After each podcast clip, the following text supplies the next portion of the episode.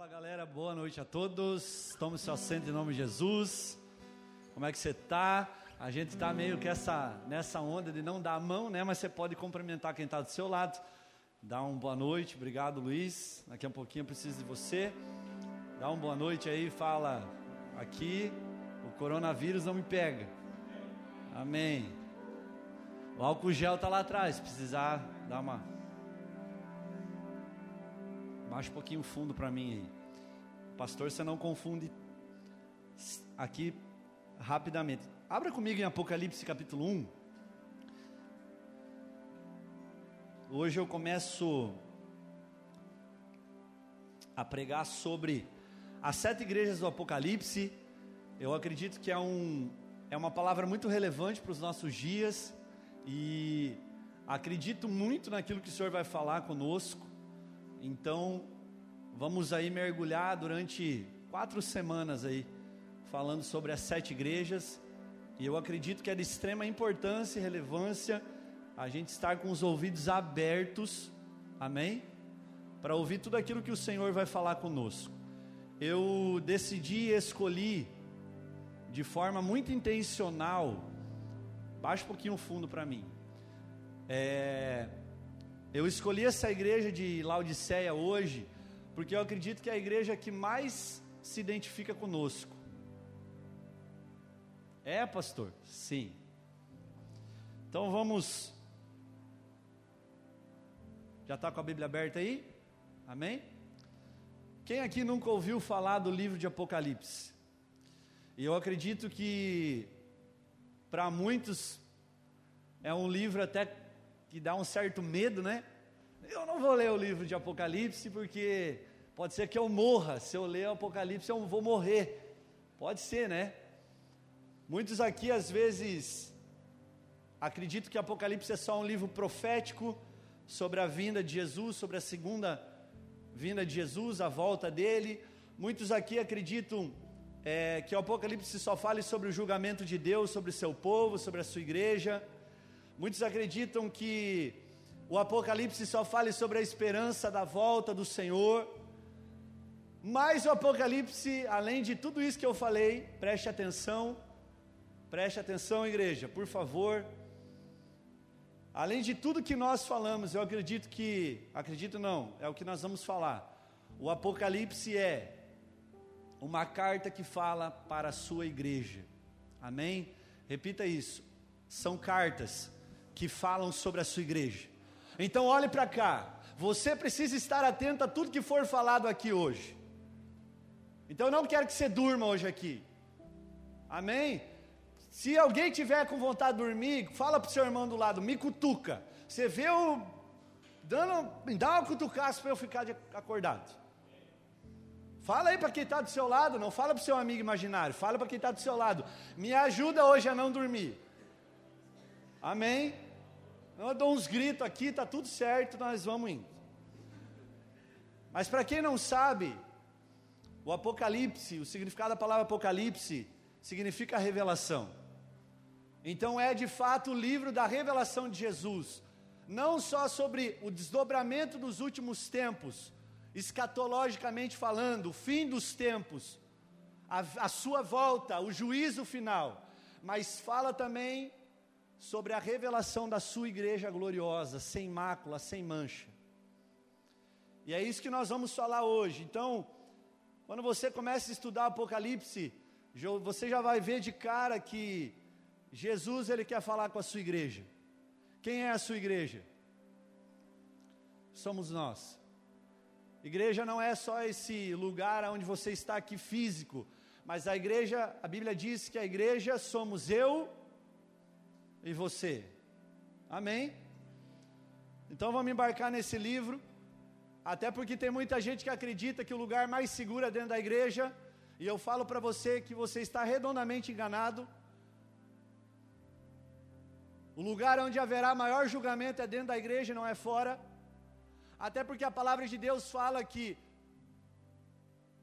a impiedade e a ira de Deus está sobre aqueles que detêm a verdade. Quem está com a verdade hoje?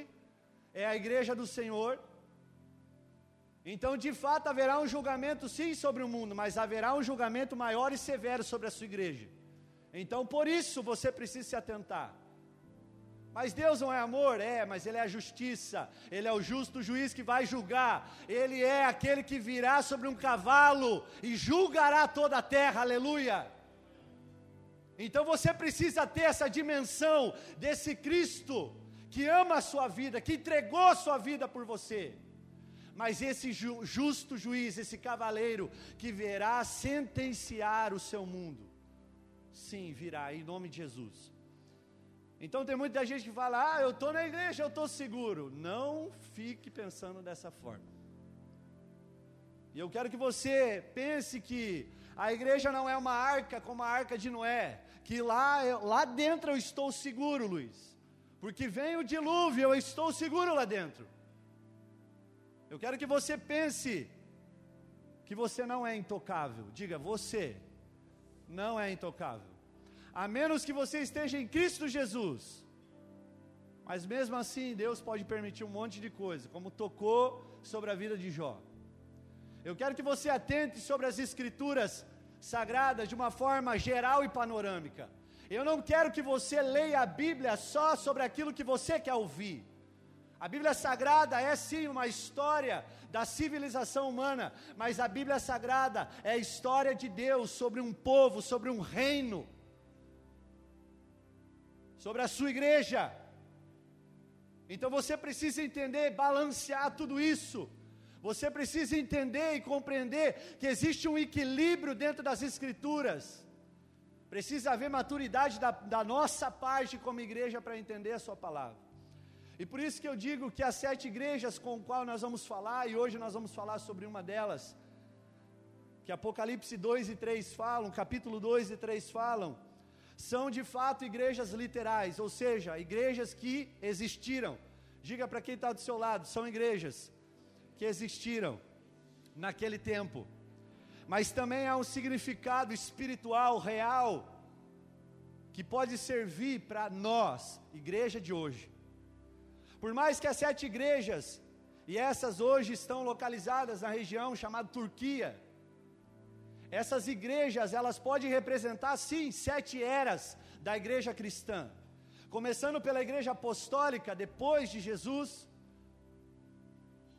no ano 30 até o ano 100, e chegarmos até o século 21 com o qual nós estamos, a igreja apóstata. O que é isso? A igreja que está sofrendo apostasia, a igreja que está fria, a igreja que está morna, a igreja que está indiferente. E é sobre isso que eu quero falar hoje. Então me ajuda. Me ajudem. Por que, que eu peço isso? Porque nós vamos ver que, por mais que existem sete eras, dentro dessas sete igrejas, o Apocalipse é um livro mais atual que o JB de segunda-feira. escrito há quase dois mil anos atrás, ele é mais atual e relevante do que o jornalzinho que você leu lá na internet semana passada, essa semana, ontem, o JB de sábado. Vamos abrir a coluna do esporte para ver como União foi. Está quase se safando. Eu não sei se ele vai jogar. Dizem que há uma salvação. Vamos acreditar em milagre até o final. Em nome de Jesus.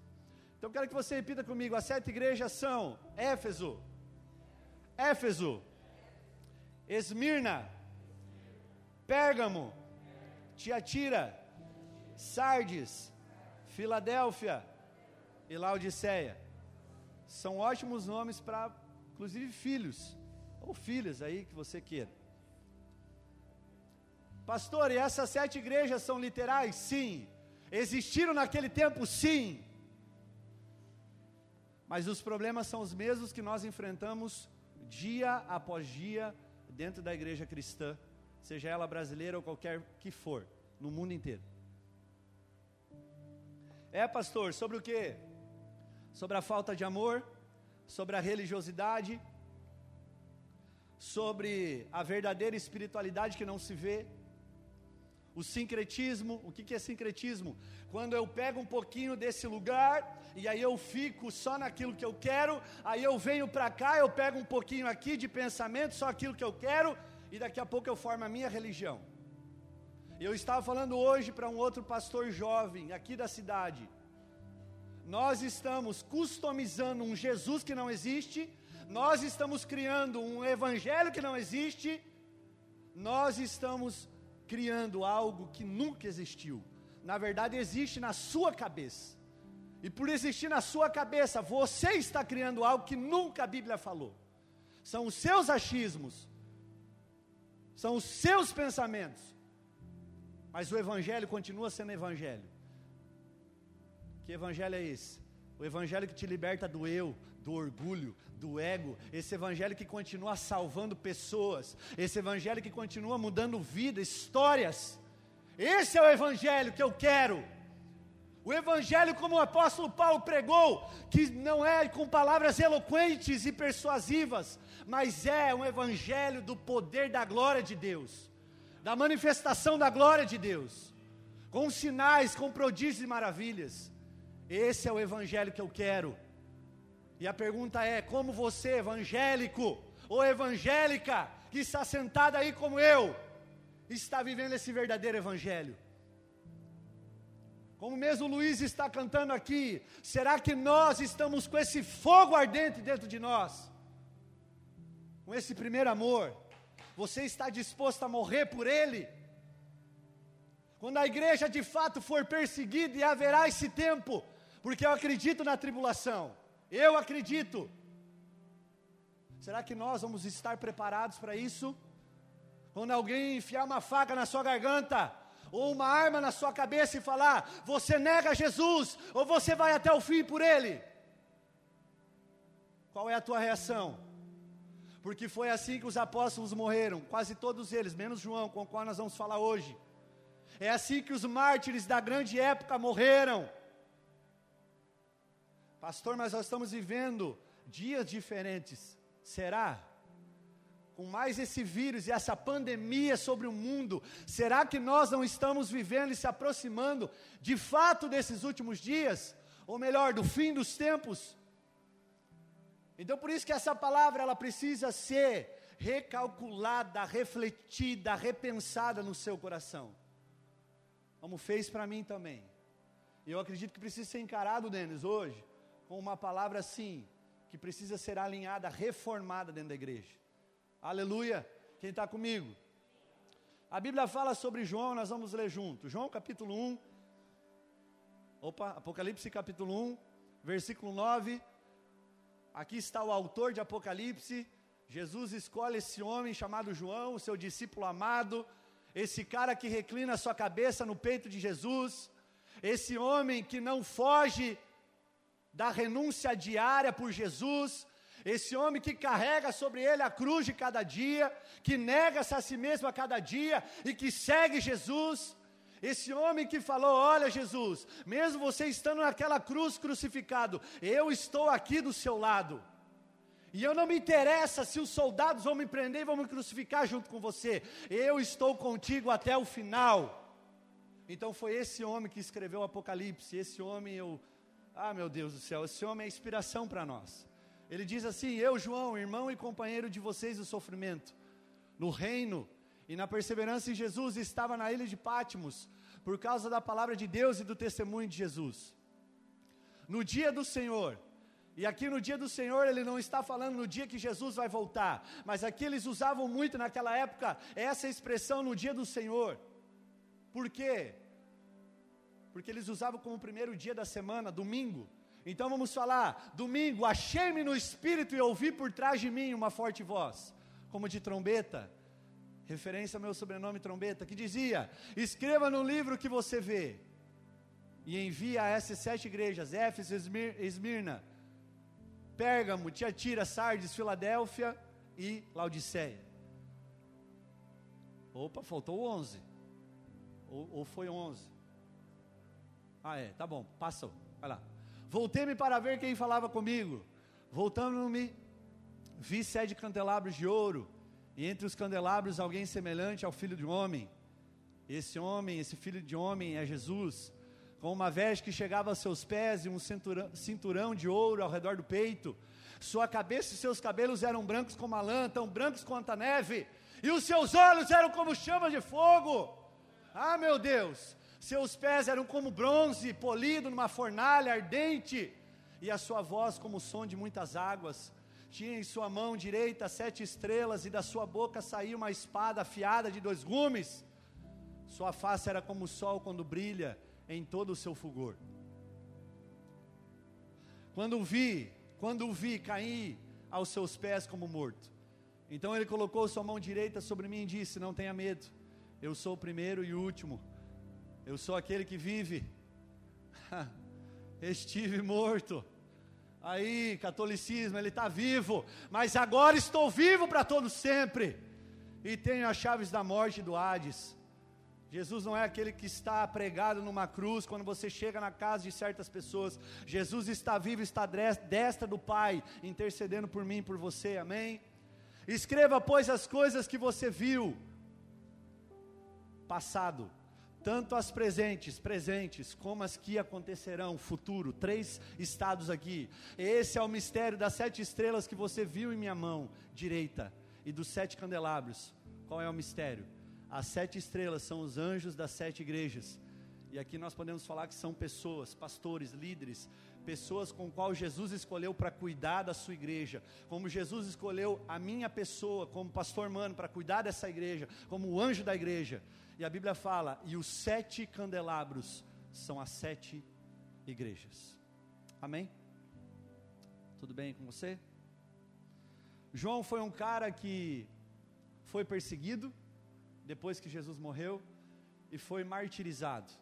Foi levado para uma ilha chamada de Patmos. Para você pensar comigo, não era uma ilha afrodisíaca, aquelas que você viu no Caribe, sabe? Aquelas ilhas que você fala, nossa, que sonho, que sonho que eu tenho para lá, paga uma passagem para mim. Patmos não era isso. Patmos era uma ilha isolada e desolada, ou seja, triste.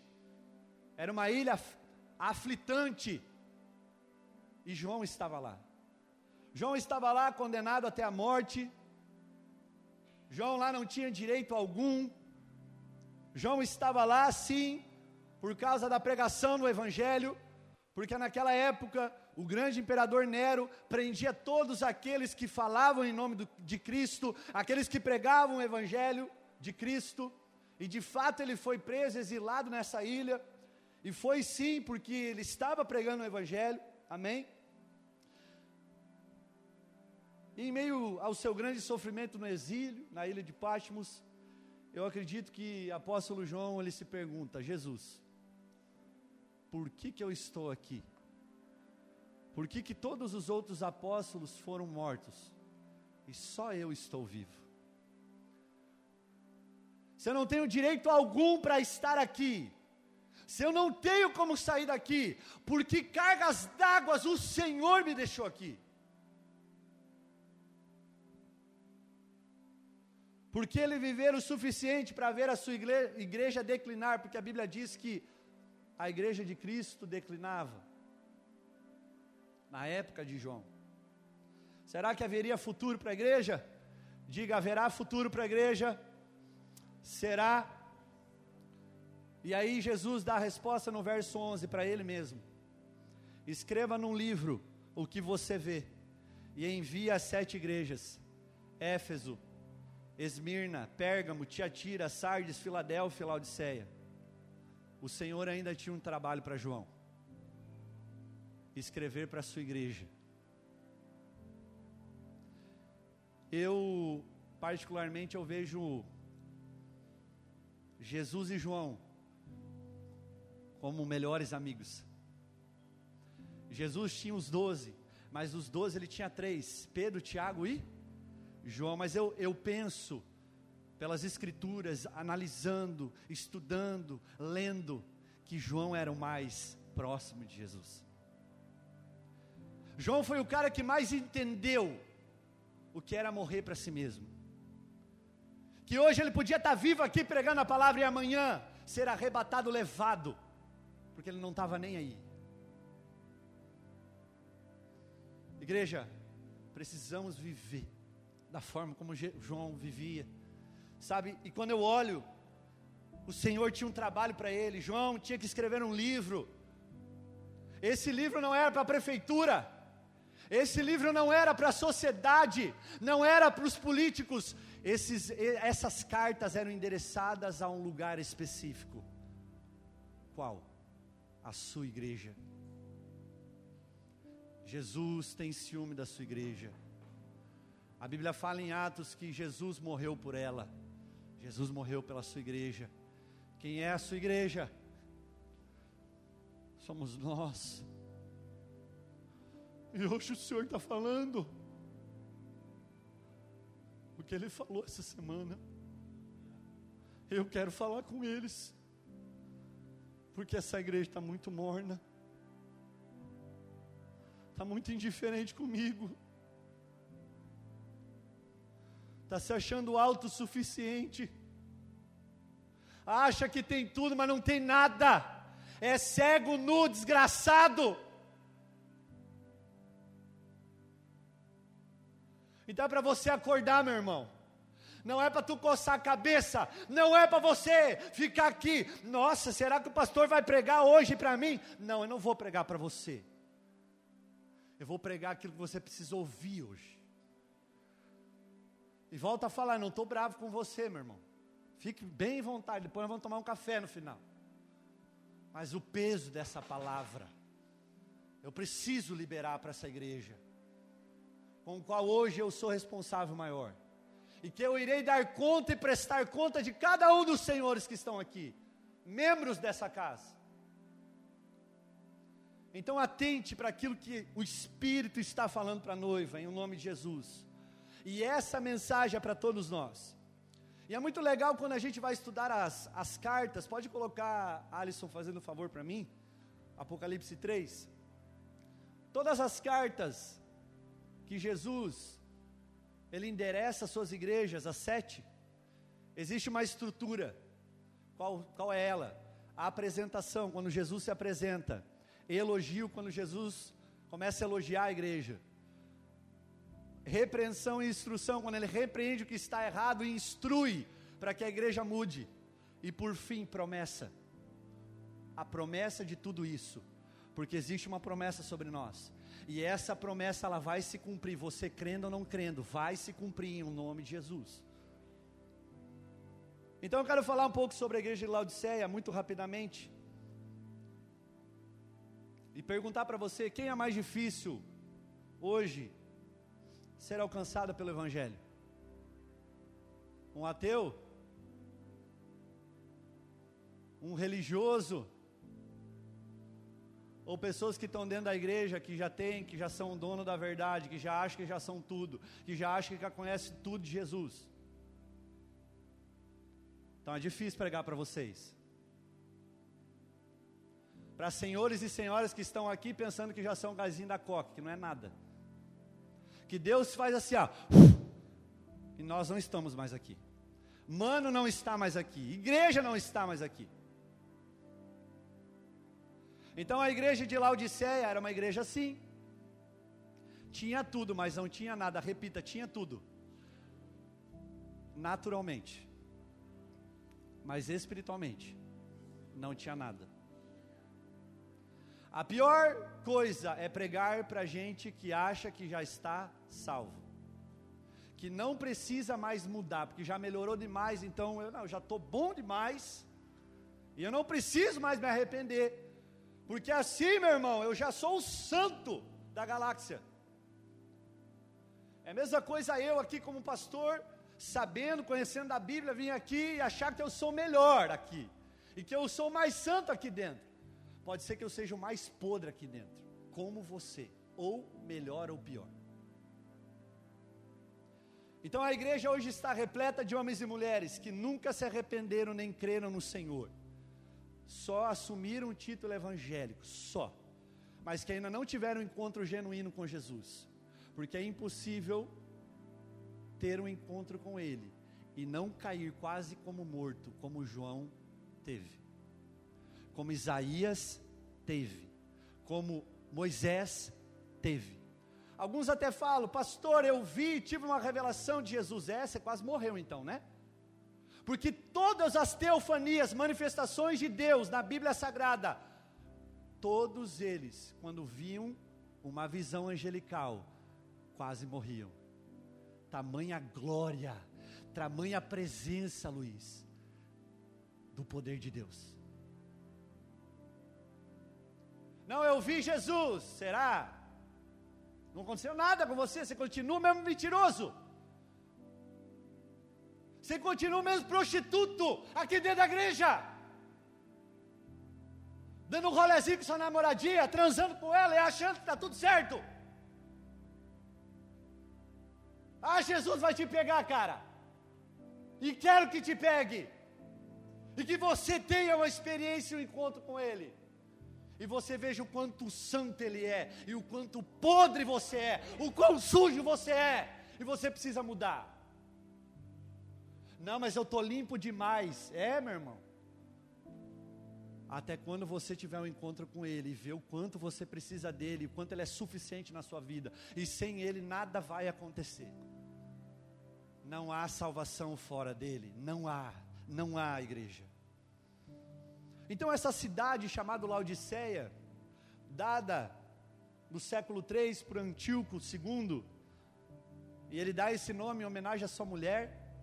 Eu queria dar um nome em alguma cidade de Cariane, mas aí fica meio estranho, né? Já pensou? Bem-vindo a Cariane. Não fica muito legal. Ou imagine Everton, bem-vindo a Everton. Inclusive tem uma cidade chamada Everton, né? Na Inglaterra, há um time, pior ainda. Mas enfim, brincadeiras à parte aqui. Esse nome foi dado a sua mulher, chamado Laodice, que depois esse homem deu homenagem a sua mulher e separou dela. Que legal. Mas essa cidade ela prosperava muito na sua época. Até mesmo pela sua posição estratégica, localizada, era uma cidade que estava numa posição de rota comercial, era um grande centro bancário, a cidade do ouro, uma cidade que produzia lãs, roupas, tecidos, muito conhecidos naquela época. Então você queria ver alguém que se vestia bem, ia para Laodiceia.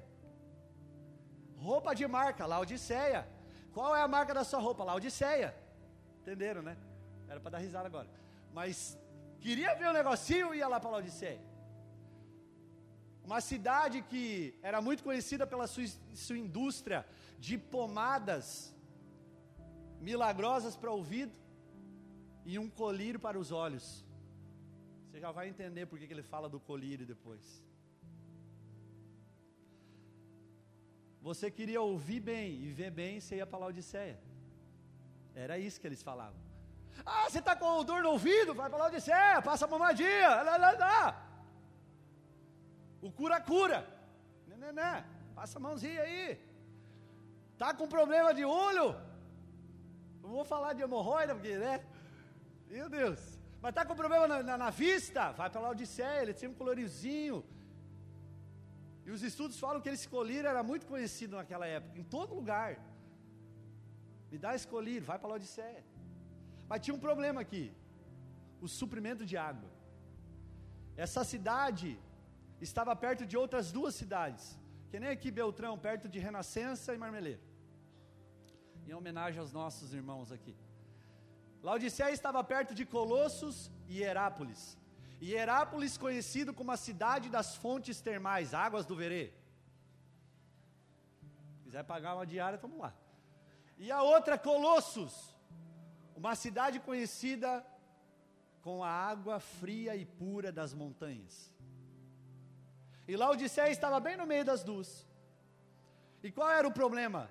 O encanamento que Laodiceia recebia, um aqueduto, ou seja, aqueles canos por baixo da terra, subterrâneo, da água sair fria e chegar até na cidade, a cerca de 8 quilômetros para mais. A água chegava lá morna, morninha. Você já vai entender por que do morno. E aí os viajantes passavam por lá, compravam tecido e falavam: só vou comprar tecido, vou sair fora daqui, porque beber água daqui, meu irmão, tô fora. Eu não quero beber água morna, suja, contaminada. Me dá ânsia, me dá náusea. É. Quem já tomou água morna aqui?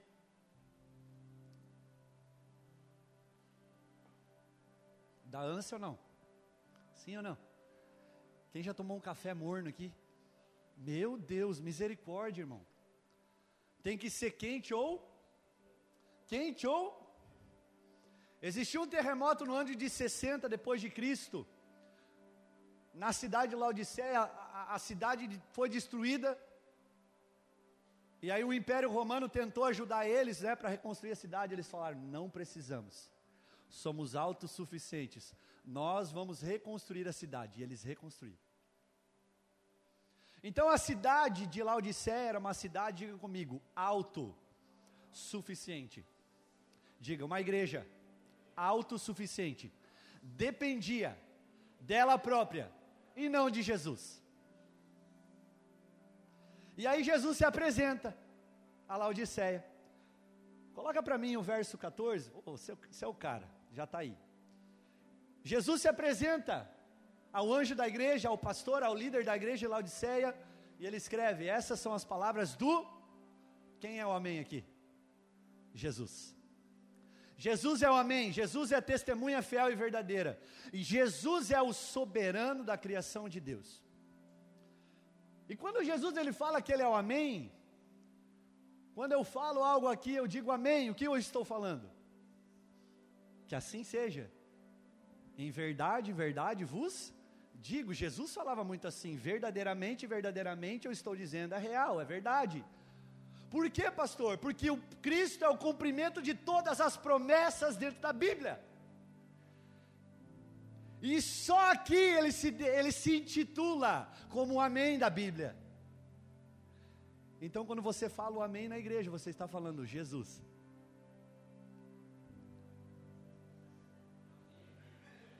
Amém! Amém! Porque Ele é, Ele é a verdade, a autoridade absoluta. Aleluia. Então algo já estabelecido. E ele continua falando: Eu sou a testemunha, volta. Eu sou a testemunha fiel e verdadeira. Ele não só confirma o que Deus disse e prometeu, mas tudo o que ele diz também é verdadeiro. Então nele não existe mentira, não existe meias verdades. Ou você é de verdade ou você não é. Eu vou perder a voz hoje. E aqui ele já começa a desmascarar os, os laudicenses da época, da cidade, já falando seus frouxos. Vocês não são de verdade. Vocês estão declarando o meu nome, mas não existe um amém dentro de, da igreja de vocês. Não existe a testemunha fiel e verdadeira. Vocês não acreditam de verdade em mim. E ele continua: o soberano da criação de Deus, ou em outras traduções, o princípio da criação de Deus. E a Bíblia fala em João que todas as coisas foram feitas por intermédio dele, e sem ele nada do que foi feito se fez. Então aqui eles estavam refutando Jesus como divindade, só encaravam Jesus como um ser humano. E Jesus é um humano, sim, 100%. Mas Jesus também é Deus. Ele é o Criador junto com Deus. Se nós trazer para os dias de hoje, é o mesmo ensino herético, semelhante ao dos mormons, aos testemunhos de Jeová, que dizem que Jesus não é divino, Jesus é só humano. E isso é uma baita balela e mentira. Existe sobre a vida de Jesus a dualidade. Jesus era 100% Deus e 100% homem. E de fato, quando ele estava aqui na terra, ele se esvaziou na forma como Deus, ele sim se apresentou como servo, como ser humano, como carne e osso, cheio de graça e verdade, diz a palavra de Deus. Amém. Então, qualquer religião liberal que nega a divindade de Cristo, heresia. E era isso que estava acontecendo na igreja de Laodiceia. E então aqui Jesus ele começa a apresentar, pode passar para mim, Alisson. E quando Jesus ele começa a falar através do João sobre os elogios, procura algum, algum elogio aí. Procura aí, lê para mim. Ou lê para você. Não existe elogio nenhum. E só duas igrejas as quais ele escreveu, não houve elogio, tanto para Laodiceia quanto para Sardes. Não há elogio sobre essa igreja. E muitos estão aqui dentro da igreja esperando um elogio. Pensa comigo sobre isso. Por que, que não recebe elogio, pastor?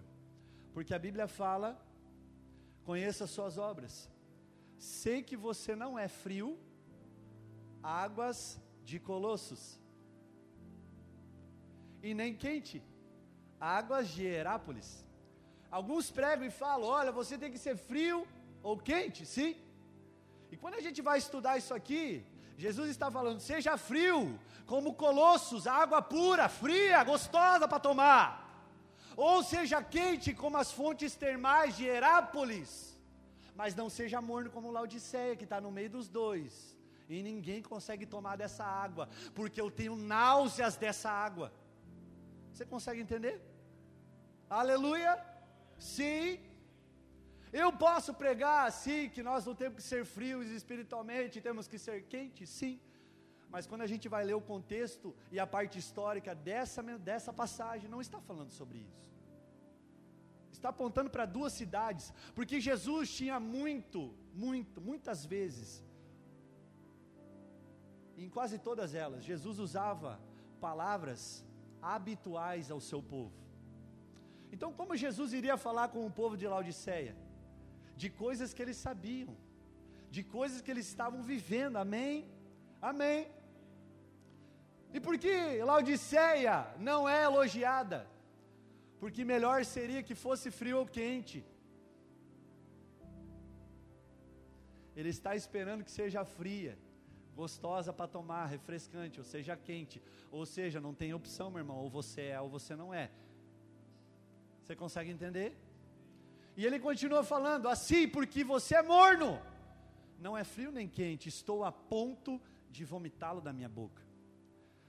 Sabe o que dá ânsias de vômito para Jesus? Uma igreja morna, uma igreja que depende dela mesma, influenciada pela sociedade rica, autossuficiente Falamos agora há pouco que Laodicea era uma cidade rica.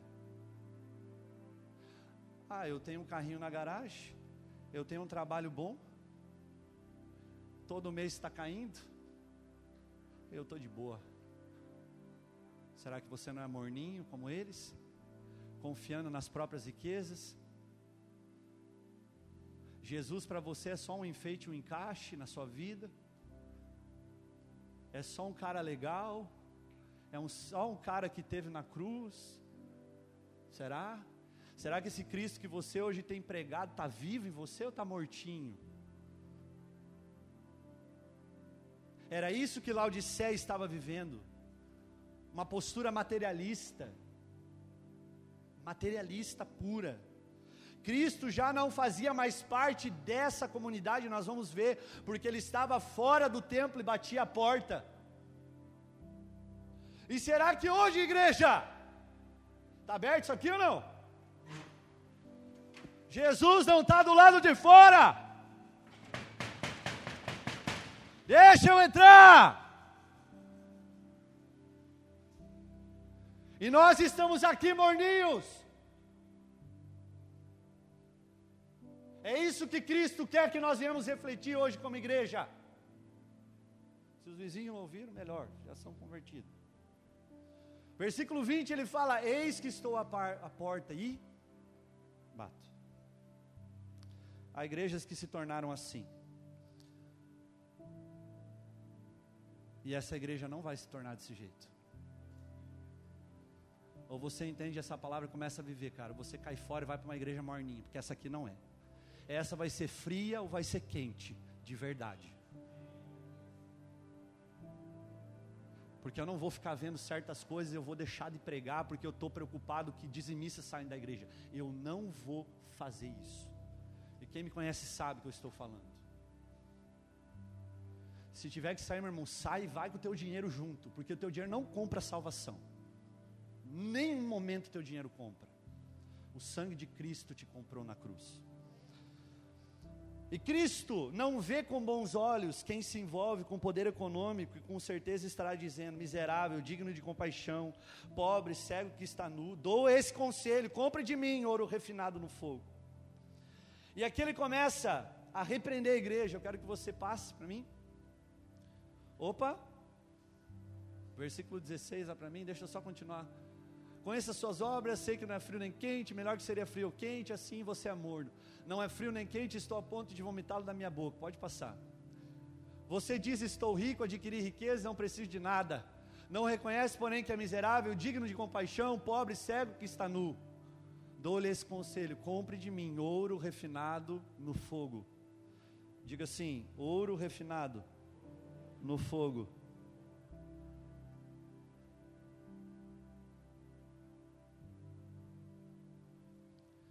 Laodiceia era uma cidade rica. Mas por mais que eles fossem ricos, eles não poderiam comprar algo que não é comprado com dinheiro nem material, mas sim com o coração sedento, disposto, aberto e quebrantado. Esses Deus se achega. A Bíblia, a Bíblia fala que Deus não desprezará. Então, Jesus ele começa a instruir a igreja. E ele começa a falar: vocês são pobres, vocês acham que são ricos, né? Mas vocês são pobres. Vocês precisam comprar ouro refinado na forja do Senhor para que se tornem verdadeiramente ricos. O primeiro foi ouro provado no fogo para que te enriqueças. O povo de Laodiceia estava suficientemente familiarizado com o ouro para entender o grande valor do que Cristo estava oferecendo aqui. Esse ouro espiritual, fora refinado e expurgado de impurezas, era perfeito e inestimável, especialmente quando comparado com o ouro físico que eles tanto valorizavam. E Pedro escreve e diz assim, dentro de uma fé salvadora, como muito mais preciosa do que o ouro que perece, é aquele que é provado pelo fogo. Então, esses homens dessa igreja confiavam na riqueza. E não davam valor suficiente à maior riqueza, Jesus, a salvação. Então, hoje, numa escala de prioridade, como está Jesus na tua vida e na tua agenda? Isso nós temos pregado já há muito tempo.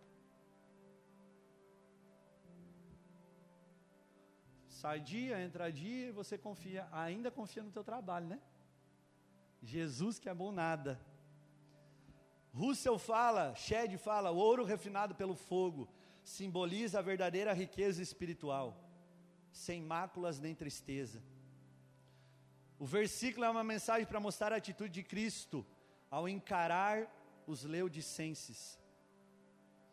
E aí ele vai falando, e aqui eu até passei, gente. Me desculpa aqui, mas eu vou pregando aqui. Você é morno. Deixa eu, deixa eu me achar aqui, porque. Ah, eu pulei um negócio aqui. Ah, não, não pulei. Vamos lá, versículo 18. Compre roupas brancas e vista-se para cobrir a sua vergonha, vergonhosa nudez.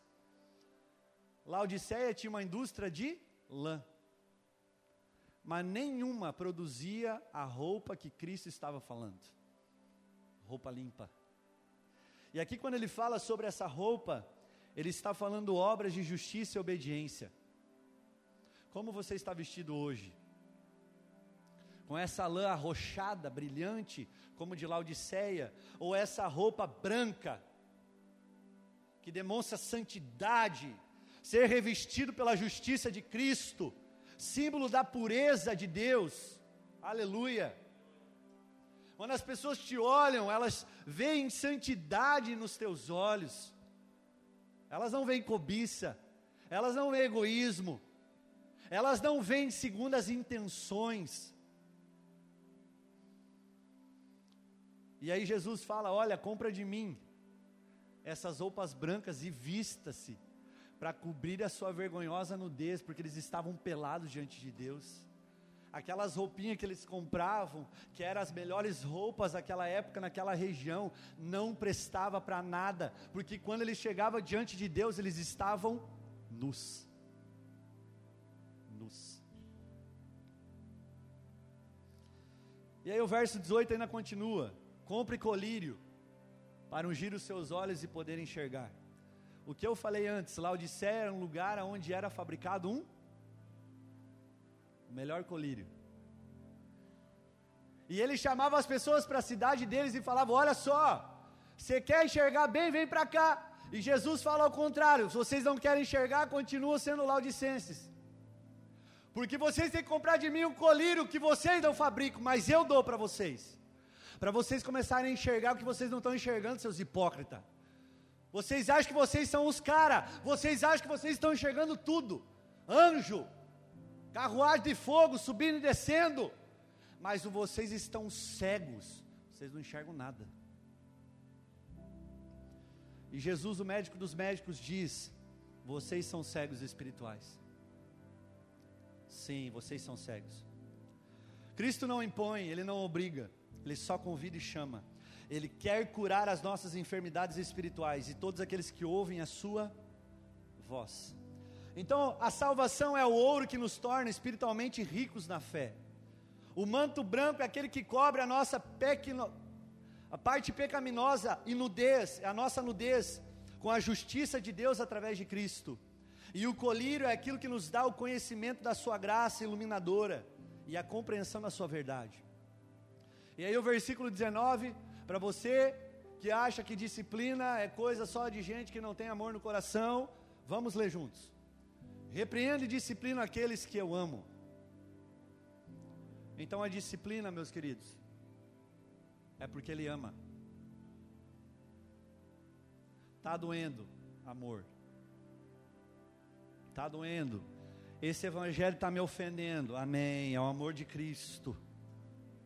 Está te fazendo se parecer mais próximo dEle. Sabe, Cristo ele não desiste de amar a sua igreja não desiste. A disciplina são provas do amor de Deus para conosco, pois a repreensão leva ao reconhecimento do erro e nos leva a se arrepender. Repita, arrependimento. E é isso que ele fala no resto do versículo 19. Por isso, seja diligente, ou seja, deseje sinceramente e se arrependa. Diga o Evangelho, é o Evangelho do arrependimento. Se não houver arrependimento, meus irmãos, não é evangelho. Arrependimento não é aquilo que você chora hoje, é aquilo que você vai mudar e fazer diferente amanhã. Então, se você prostitui, para. Isso é arrependimento. Se você ainda é um porno, pornozão, como o pastor era, coloca uma venda nos teus olhos. E se alguém perguntar para você, fala que você está brincando de pirata. E pede ajuda para o Espírito Santo. Você que mente, para de mentir, seu fofoqueiro mentiroso. Você que é sem palavra, que fala uma coisa, mas não cumpre, é mentiroso também, muda. A igreja está à procura de homens e mulheres que têm palavra. Falou, cumpra, mesmo com prejuízo, a Bíblia diz. Porque se você não vai cumprir, nem prometa, nem abra sua boca. O arrependimento que eu estou falando é uma metanoia, de dentro para fora, uma conversão. Eu estou no caminho errado, agora eu faço a conversão, e eu começo a trilhar um caminho novo, um novo caminho, uma nova vida, uma nova mente, um novo coração, uma nova fé, uma nova salvação. Não adianta você chorar aqui e daqui a pouco você está lá na Espobel, lá, chapando o coco, tomando os tapetinhos lá. Faz isso. Você é um baita do hipócrita. Você é que nem um fariseu, que é o mestre da lei, mas está com o coração podre, porque você está falando só com o lábio, o coração está bem longe já. Você é isso. Se arrepende, meu irmão. Se arrepende. Jesus está batendo na porta. Se arrepende se arrepende. Mudança de mente, homem interior, muda, muda. Lloyd Jones, ele fala algo aqui, eu preciso compartilhar. Ele fala assim: o arrependimento significa que você percebe que é pecador, culpado, viu na presença de Deus, que merece a ira e a punição de Deus e que está destinado ao inferno. Isso comunica que você começa a perceber que aquilo que chamamos de pecado que está em você ainda e que você anseia por se livrar dele, voltando-lhe as costas em todas as formas e maneiras. Você renuncia ao mundo, seja qual for o custo, tanto o mundo, o mundo de sua mente e perspectiva, como na prática, e você se nega, toma a cruz e segue a Cristo. Sabe o que ele está falando? Quando você reconhece que você é um pecador e que você depende exclusivamente de Jesus, não da sua religião, nada, nada, nada fora, só Ele. E você pensa e você olha, como João falou, aquele que não tem pecado é mentiroso e a verdade não está nele. Ele vira as costas, porque ele não quer ver o pecado, e ele sai correndo, porque ele tem medo. Pastor, mas me falaram que o amor lança fora todo medo. Sim. Mas você precisa entender que para ir para o céu você merecia o inferno, e isso é amor. E que Ele pagou um preço para você. Então você precisa se jogar para fora. Tudo aquilo que pode te separar de Deus, a comunhão com Deus. Vocês estão me entendendo, igreja? Aleluia. Não precisa dar amém hoje, nem glória a Deus, não precisa. Só quero que você escute e ponha em prática o que você está escutando. Eu não quero nem que batam palma, porque não é para mim. Isso aqui é para a igreja. E aí o verso 20 diz assim: Eis que estou à porta e bato se alguém ouvir a minha voz, e a voz de Cristo é inconfundível, não existe outra voz igual a dele. A Bíblia fala quando ele se apresenta para João, que ele tem uma voz como de muitas águas. Você já foi perto de uma cachoeira? Você ouviu outro barulho senão a da cachoeira? Agora, quando eu estou longe dessas águas, todas as outras vozes do mundo começam a dominar os meus ouvidos. E aí, quando eu vou de novo para perto da voz de muitas águas, eu só escuto Ele. Porque quando eu estou debaixo de uma cachoeira, seja quanta quantidade de água for e volume de água for, eu só escuto esse barulho de muitas águas. E aí ele fala: Olha, eu estou à porta e bato, se alguém me ouvir, e ouvir a minha voz e abrir a porta, eu entre, entrarei. E o que ele fará? E cearei com ele. E ele. Quem estava na ceia semana passada? Qual é o futuro? Ceiarmos com ele. A ceia era a última refeição que os judeus faziam, em que nós, hoje em dia, fazemos a ceia da noite, sim? Por que, pastor, ele está falando? De entrar e ceiar porque o tempo está terminando. E nós temos que entender isso, igreja. Ele está hoje chamando a nossa atenção. Ele está pedindo: ouça a igreja, a minha voz. Eis estou à porta e bato. Eu não quero uma igreja morna. E morna é a pior coisa do mundo. Porque não está quente nem está frio, né?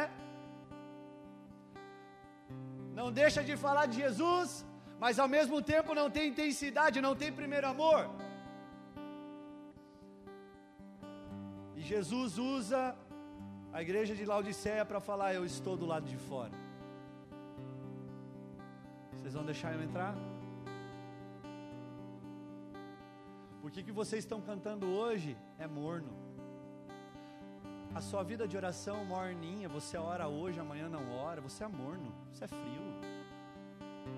Eu vou usar o frio porque eu falei que o frio é bom, né? Vamos usar o morno. Eu venho na igreja uma vez por mês e só quando eu estou escalado, morno, você é morno.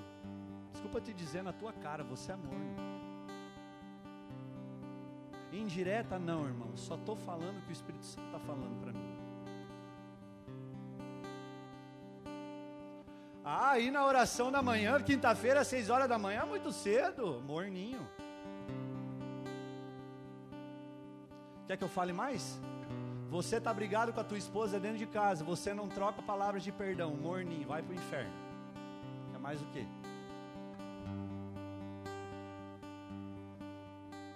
Um caso com Deus e com o diabo, morno, vai para o inferno. Não sabe ter humildade para reconhecer os seus erros, se porta como vitimismo, morno. Nunca está errado, só os outros estão, você não está errado. Fogo do inferno, morno. Pastor, e por que você só está pregando hoje sobre essa igreja? Porque a nossa igreja está assim igreja local. Pedras Vivas está assim hoje, morno. Para todos não sei, porque a vida é sua, a salvação é individual. Agora não venha me falar que eu não te avisei, que Cristo não está batendo. Cristo está batendo na porta. E você decide se você quer abrir o teu coração hoje ou não.